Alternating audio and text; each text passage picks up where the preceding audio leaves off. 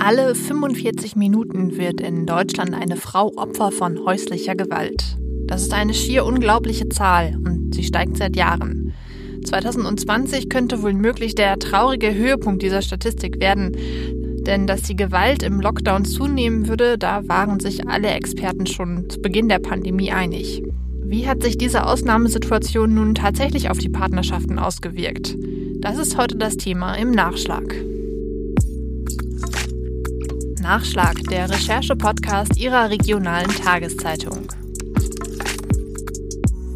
Hallo und herzlich willkommen zu diesem Nachschlag. Mein Name ist Luisa Riepe und ich stelle Ihnen hier immer ein Thema aus unserem Wochenendprogramm näher vor. Und in dieser Woche ist es tatsächlich ein ziemlich ernstes Thema, denn wir wollen über eine Gruppe sprechen, die in der Pandemie, insbesondere im Lockdown, ähm, es besonders schwer hat. Und das sind in diesem Fall die Frauen. Dazu habe ich mir meine Kollegin Carolina Meyer-Schilf eingeladen. Hallo Carolina. Hallo Luisa. Du warst ja schon einmal zu Gast im Nachschlag, ähm, ist aber schon ein bisschen her, deshalb nochmal die Bitte. Könntest du dich unseren Hörern vielleicht noch einmal vorstellen? Gerne. Also ich bin freie Journalistin, wohne in Bremen und ähm, ja, beschäftige mich ähm, jetzt in dieser Ausgabe ähm, mit der häuslichen Gewalt ähm, gegen Frauen und ähm, mit dem Tappen im Dunkelfeld, wie ich es nenne. Mhm. Okay. Da kommen wir sicher gleich nochmal zu, warum das so ein Dunkelfeld ist. Ähm, du hast es jetzt gerade schon gesagt, ähm, es ist ja so, schon im ersten Lockdown hatten ja Experten gewarnt, ähm, dass die Gewalt gegen Frauen zunehmen könnte, gerade wenn Paare jetzt so in den eigenen vier Wänden stecken und da kaum noch rauskommen. Ähm, wie bist du denn mhm. dabei vorgegangen? Du hast ja versucht, das zu überprüfen. Ja, also natürlich guckt man erstmal, ob es irgendeine Art ähm, Statistik gibt. So und die ähm, gibt es natürlich aus mehreren Gründen nicht. Ähm, das eine ist, dass eben so eine polizeiliche Kriminalstatistik ähm, für das letzte Jahr jetzt noch nicht vorliegt. Das kommt erst. Mhm. Und die erfasst ja dann aber auch nur ähm, die Fälle, die wirklich auch polizeilich in irgendeiner Form bekannt geworden sind durch Anzeigen oder auch eigene Ermittlungen. Alle 45 Minuten wird in Deutschland eine Frau Opfer von häuslicher Gewalt. Das geht aus einer aktuellen Auswertung des Bundeskriminalamts hervor. Betrachtet wurde das Jahr 2019. Unter dem Stichwort Partnerschaftsgewalt standen in den Statistiken 142.000 Fälle von vollendeten oder versuchten Delikten. Und das sind nur die Fälle, die bei der Polizei bekannt geworden sind. Zum Beispiel, weil das Opfer Anzeige erstattet hat oder weil die Beamten von Nachbarn hinzugerufen wurden. Man spricht vom polizeilichen Hellfeld was im Dunkelfeld hinter verschlossenen Türen und unbemerkt von der Polizei stattfindet, das zeigt die Statistik natürlich nicht. Sie macht aber deutlich, die Zahl der Opfer häuslicher Gewalt steigt seit Jahren. Die Polizei spricht selbst von einer zunehmenden Bedeutung des Gesamtphänomens. Zur Partnerschaftsgewalt gehören verschiedene Straftaten. Da ist unter anderem die Freiheitsberaubung gemeint, aber auch Vergewaltigung, Körperverletzung, Mord und Totschlag gehen in die Statistik ein. Und sie zeigt, unter den Opfern sind sowohl Männer als auch Frauen. Nur ist die Gewalt gegen Frauen deutlich häufiger. Kommt es zu Gewalt in der Partnerschaft, sind zu 80 Prozent die Frauen die Opfer. Und von allen Frauen, die im Jahr 2019 Opfer von Mord oder Totschlag wurden, starben 38 Prozent durch die Hand ihres Partners. Bei 39 Prozent der registrierten Tatverdächtigen im Bereich Partnerschaftsgewalt handelte es sich um einen ehemaligen Partner der Opfer. Bei 34,6 Prozent war es der Ehepartner und bei 29,7 Prozent der Partner einer nicht-ehelichen Lebensgemeinschaft. Ähm, ich habe dann ähm, tatsächlich äh, Ministerien abgefragt, die eben Zahlen auch äh, haben von Frauenhäusern, ähm, ob da die Belegungssituation hochgegangen ist. Ähm, ja, so erstmal versucht, an so Hard Facts zu kommen dazu. Ja, das ist ja immer tatsächlich so eine, so eine Schwierigkeit, die wir als Journalisten haben. Wir nennen das ja, man muss so eine Geschichte hart kriegen, ne? Genau. das ist so ein bisschen der Journalistenjargon dafür. Ähm, Richtig. Wie ist dann jetzt letztendlich der Stand deiner Recherche? Können wir tatsächlich sagen, ob es mehr Gewalt gegen Frauen gab im letzten Jahr? Nee, das können wir nicht. Also ähm, es ist so, dass eigentlich alle Experten damit rechnen, dass es so ist und davon ausgehen, dass es so ist, aber ähm, die Zahlen geben das so im Moment nicht her. Ähm, Und ähm, das ist auch bei den Frauenhäusern so. Also ähm, es haben halt ähm, einige Bundesländer, also ich habe das jetzt für den Norden, äh, mich auf den Norden beschränkt und die mhm. haben vorsorglich, Schleswig-Holstein hat Gelder zur Verfügung gestellt, um Plätze ähm, zu erweitern. Äh, und andere Länder haben das auch gemacht.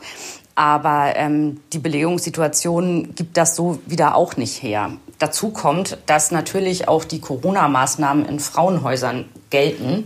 Äh, und mhm. es gibt offensichtlich noch immer viele Frauenhäuser, wo eben auch so Mehrbettzimmer sind, ähm, die jetzt so überhaupt nicht belegt werden können. Das heißt, diese Aufstockung der Plätze ähm, führt dann auch gar nicht zu so einer Mehrbelegung insgesamt, eben weil man ja trennen muss. Hm, verstehe. Aber warst du dir jetzt sozusagen auch überrascht dann von dem Ergebnis ähm, deiner Recherche? Denn äh, wie du sagst, eigentlich hatten Experten ja gedacht, die Gewalt gegen Frauen würde zunehmen. Entsprechend würden dann wahrscheinlich auch äh, die, die Zahl in den Frauenhäusern zunehmen. Genau, also ja, ja und nein, muss ich sagen. Also ähm, natürlich ist man einerseits überrascht, weil man sich das ja auch sehr, sehr gut vorstellen kann. Also nicht nur, dass Experten es sagen, sondern man kennt auch alle diese Lockdown, diese klaustrophobische Lockdown-Situation ja am eigenen Leib und ähm, wie da auch mal ähm, ja, äh, Stimmungen umschlagen können. Ähm, aber andererseits nicht überrascht natürlich, ähm, weil es eben Dunkelfeld ist und weil die Frauen, denen das vermutlich jetzt widerfährt, überhaupt keine Gelegenheit haben, aus dieser Situation rauszukommen. Jetzt noch viel weniger als sonst. Mhm. Ja, auch ein spannender Punkt. Den können wir gleich nochmal thematisieren. Aber vielleicht sollten wir an der Stelle nochmal einmal ähm, besprechen, was ist eigentlich konkret gemeint, wenn wir jetzt hier über häusliche Gewalt sprechen? Das ist ganz vielfältig. Also das ähm, reicht natürlich ähm, von wirklich schweren Gewalttaten wie Vergewaltigungen oder Körperverletzungen ähm, bis hin aber auch zu ähm, Demütigung. Ähm, eine Ansprechpartnerin hatte mir auch gesagt, also was so dazu gehört, ist so vor den Kindern klein gemacht zu werden vom Ehemann. Ähm, also so diesen Nadelstiche, die dann eher ähm, so auf so einer psychischen Ebene ablaufen, ähm, aber bis hin auch zu wirklich hartem Kontrollverhalten. Also, ähm, dass der Partner das Handy kontrolliert ähm, oder sogar den Ausgang beschränkt nochmal. Ähm, und ähm, manche Frauen dann offenbar in der Situation sind, dass sie überhaupt nicht das Haus verlassen können. Und dann kann man sich das ja noch mal mehr vorstellen, wenn das noch nicht mal geht oder wenn man nicht mal mehr die Gewalt über sein Handy hat ähm, dann kann man sich schwer Hilfe holen. Ja, ganz klar. Ähm, warum gehen denn die Experten jetzt überhaupt davon aus, dass es mehr Übergriffe im Lockdown geben könnte? Also klar, du hast jetzt schon diese räumliche Situation äh, angesprochen, ne, die irgendwie alle belastet. Ähm, aber gibt es darüber hinaus noch weitere Faktoren, die da eine Rolle spielen?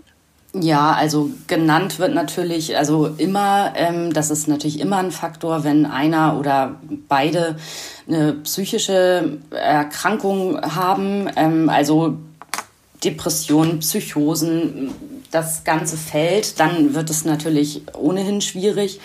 Aber es sind eben auch zum Teil wirklich materielle Sorgen durch vielleicht Kurzarbeit, mhm. durch Arbeitslosigkeit, ähm, finanzielle Engpässe, die eben die Menschen belasten und die bei manchen dann offensichtlich dazu führen, ähm, dass es in Gewalt umschlägt. Ähm, ja.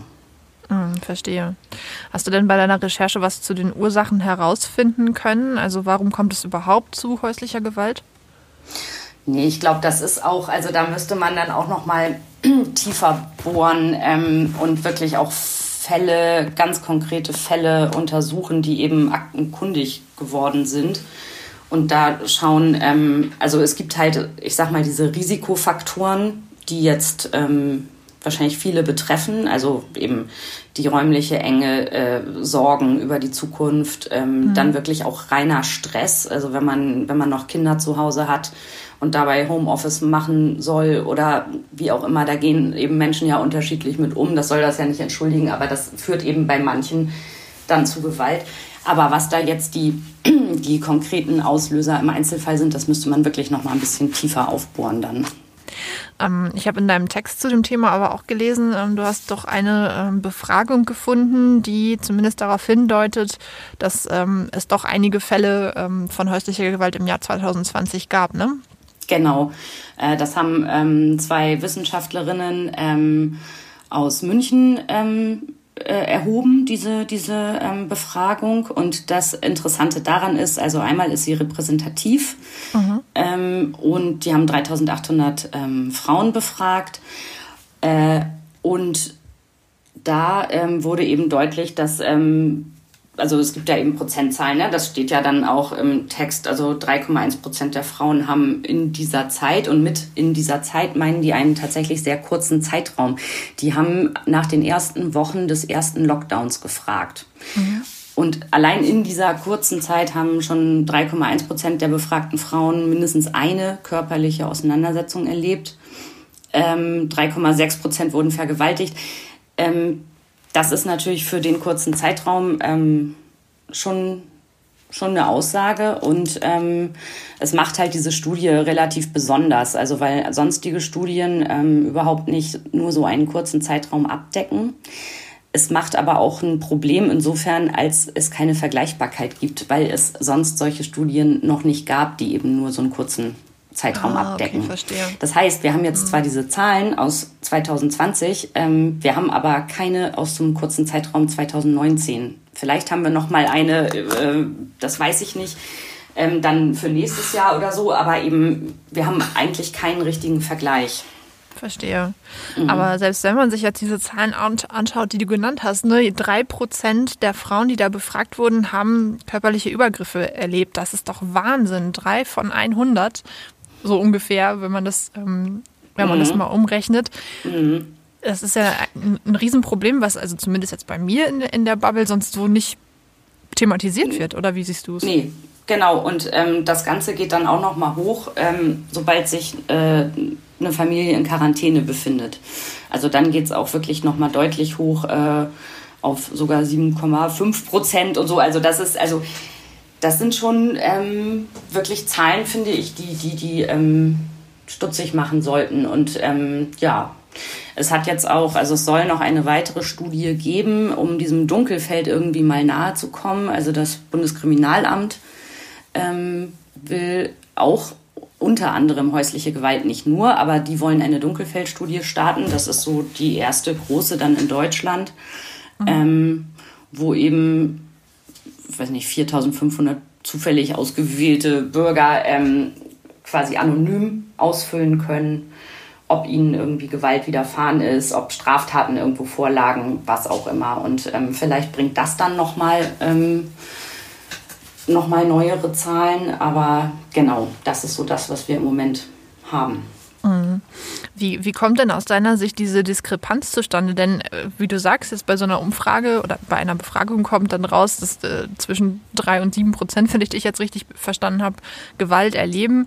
Gleichzeitig offensichtlich, ähm, gut, bei der Kriminalstatistik weiß man es noch nicht, aber letztendlich im, im, ins Frauenhaus gehen tun diese Frauen offensichtlich nicht. Und zumindest so meine private Beobachtung, es ist jetzt auch nicht so, dass das irgendwie im Privaten großartig thematisiert wird. Woher kommt das? Mhm. Ähm, ja, also dass jetzt im Moment die Zahlen nicht ansteigen, hat zumindest ähm, die ähm, schleswig-holsteinische Innenministerin Sabine Sütterlin-Waag ja auch damit begründet, die sagte, also um, also damit Frauen sich irgendwo Hilfe holen und sich überhaupt mit dieser Situation, in der sie sich befinden, auch auseinandersetzen können, brauchen sie Ruhe.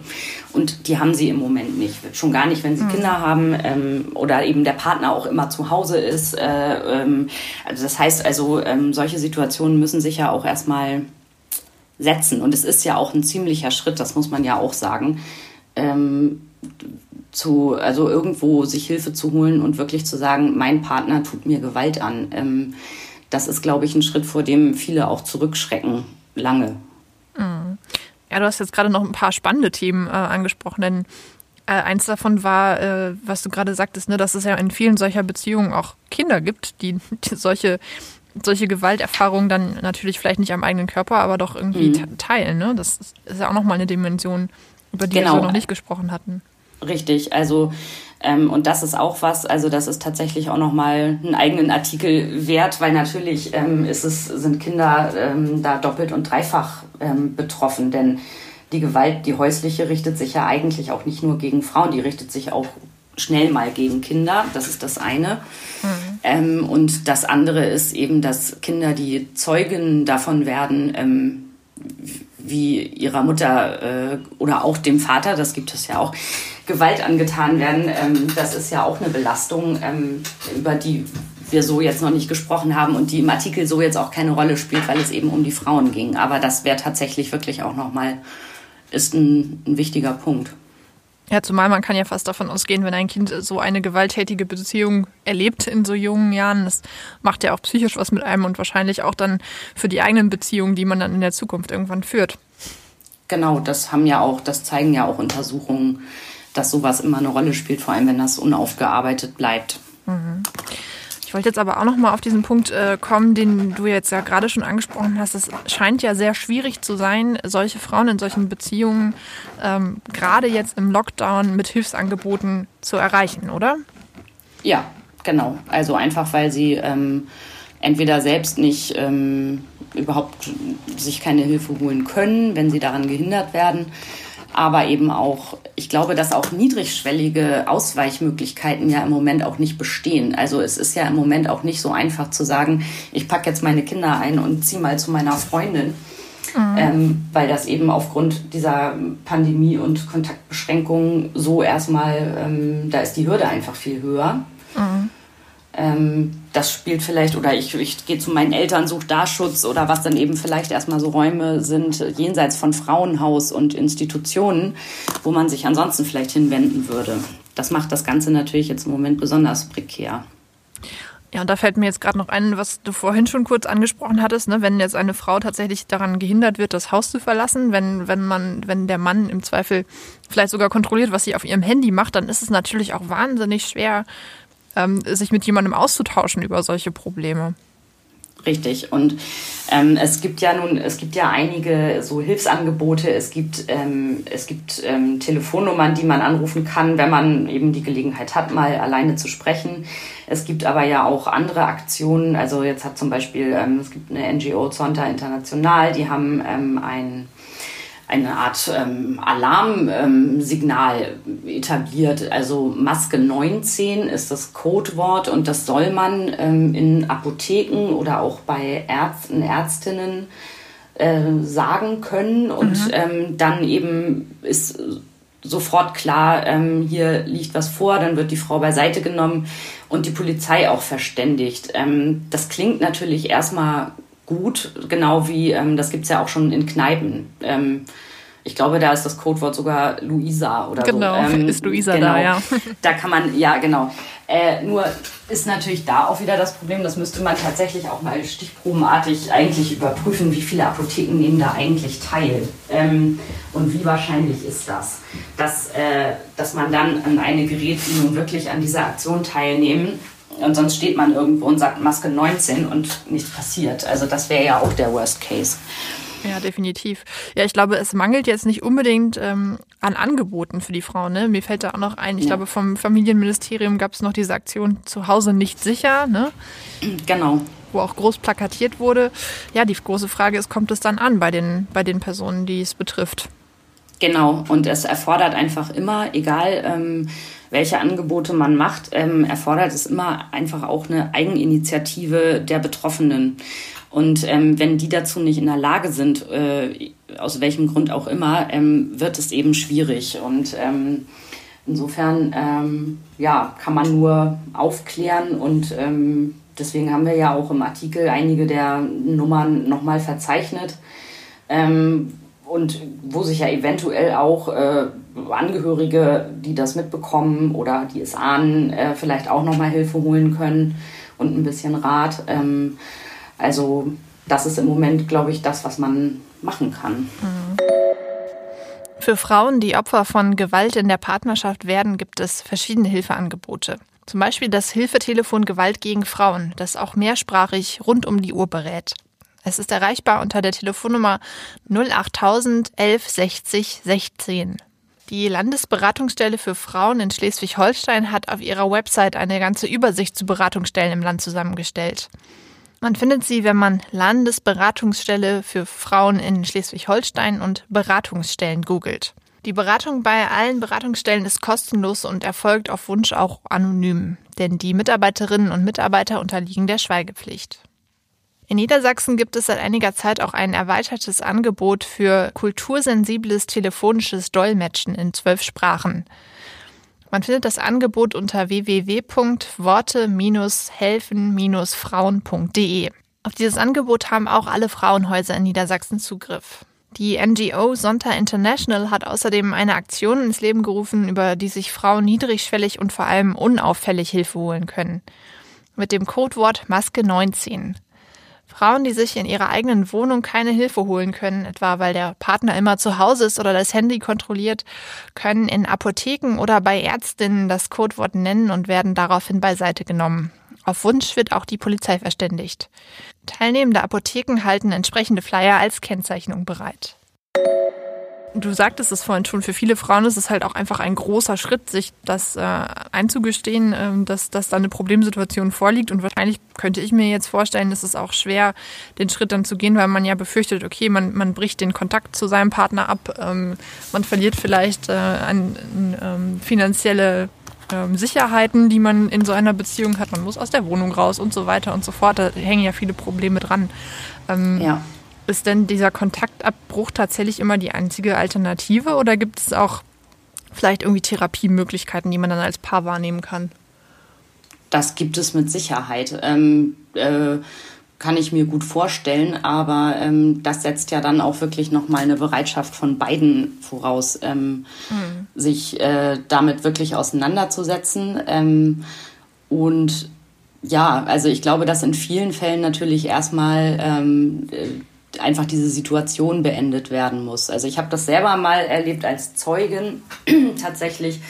Da bin ich auf der Straße tatsächlich Zeugin von Partnergewalt geworden und ähm, da lag das so, der Mann, ähm, der, wie sich dann rausstellte, das sagte die Frau hinterher, sie jahrelang misshandelt hat, wollte sie verlassen und ähm, sie wollte ihn aufhalten. Er ist dann, er hat sie dann mit dem Auto angefahren, oh weil sie im Weg stand. Ähm, und der Punkt ist eben der, normalerweise würde man denken, na ja, wenn er schon gehen will, dann lass ihn doch gehen, dann ist es endlich zu Ende. Aber das ähm, funktioniert eben auch für viele Partnerschaften nicht. Da bestehen Abhängigkeitsverhältnisse finanziell oder auch ähm, seelisch.